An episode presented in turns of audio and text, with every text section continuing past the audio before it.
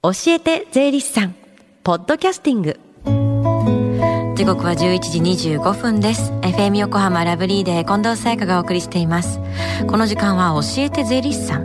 毎週税理士さんに私たちの生活から切っても切り離せない税金についてアドバイスをいただきます。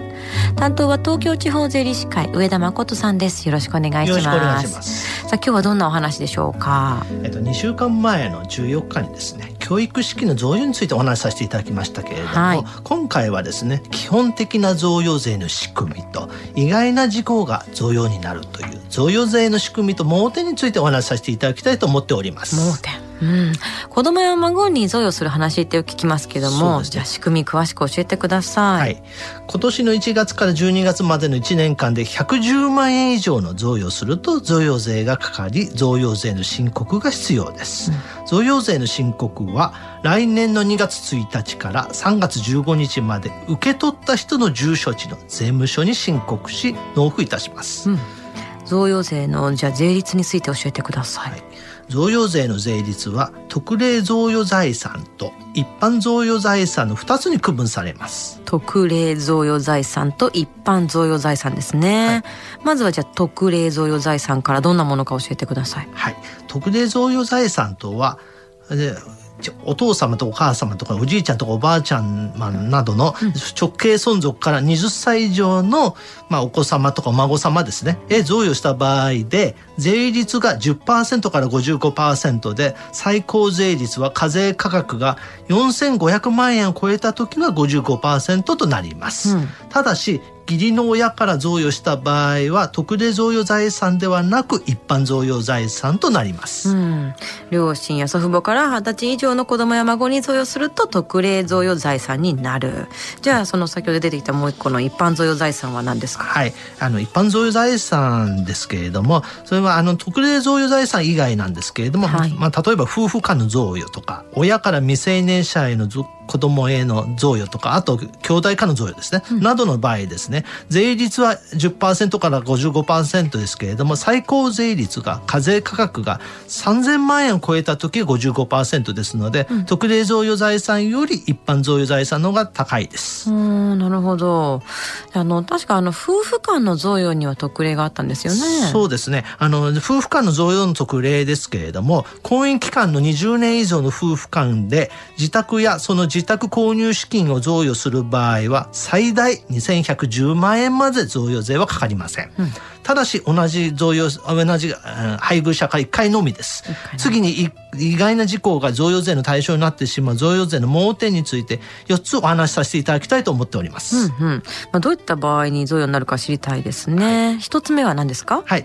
盲点の一つ目なんですけれども、複数の人から贈与された場合です。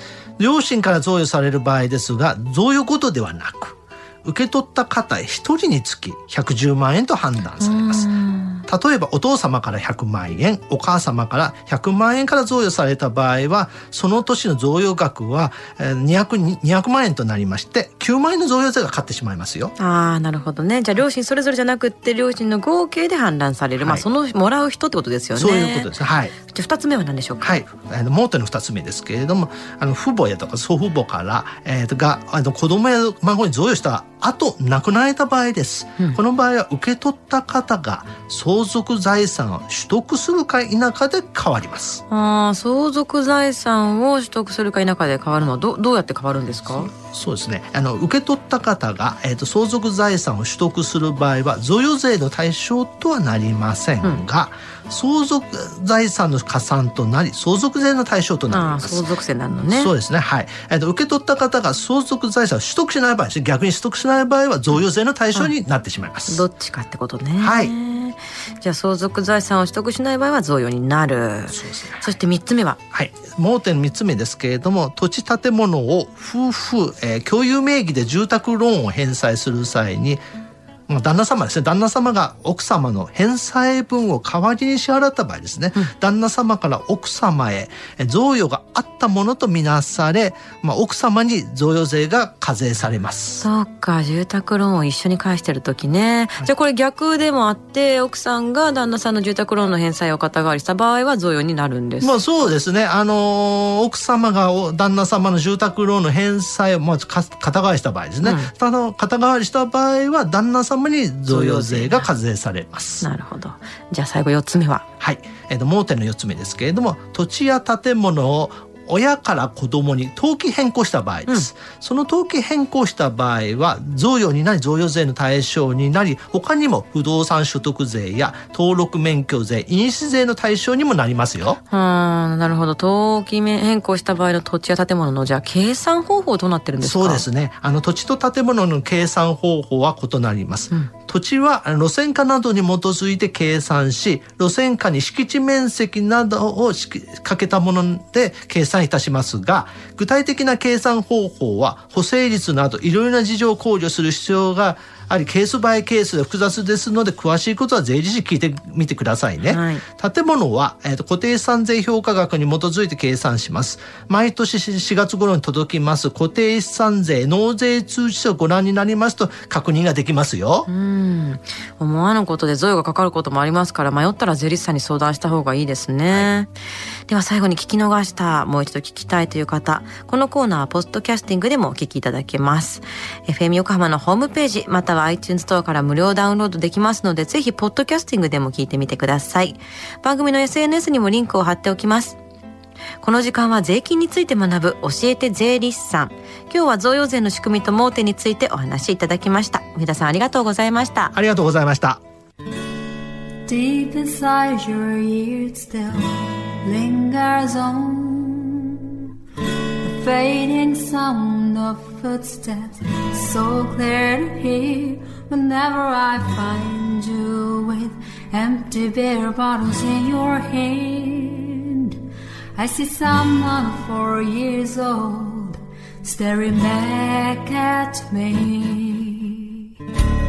Once you told me you don't know who you are, there are pieces of you lost somewhere along the way. You've been searching hopelessly in a wrong place. Cause they have always been with you from the very start. So many years you haven't been yourself.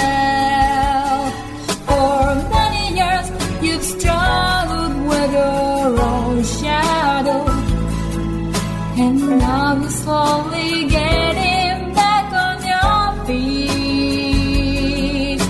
Slowly, slowly. For many years you haven't been yourself.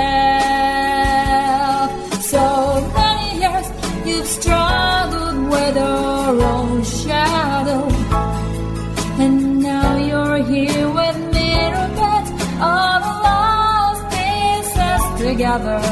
Small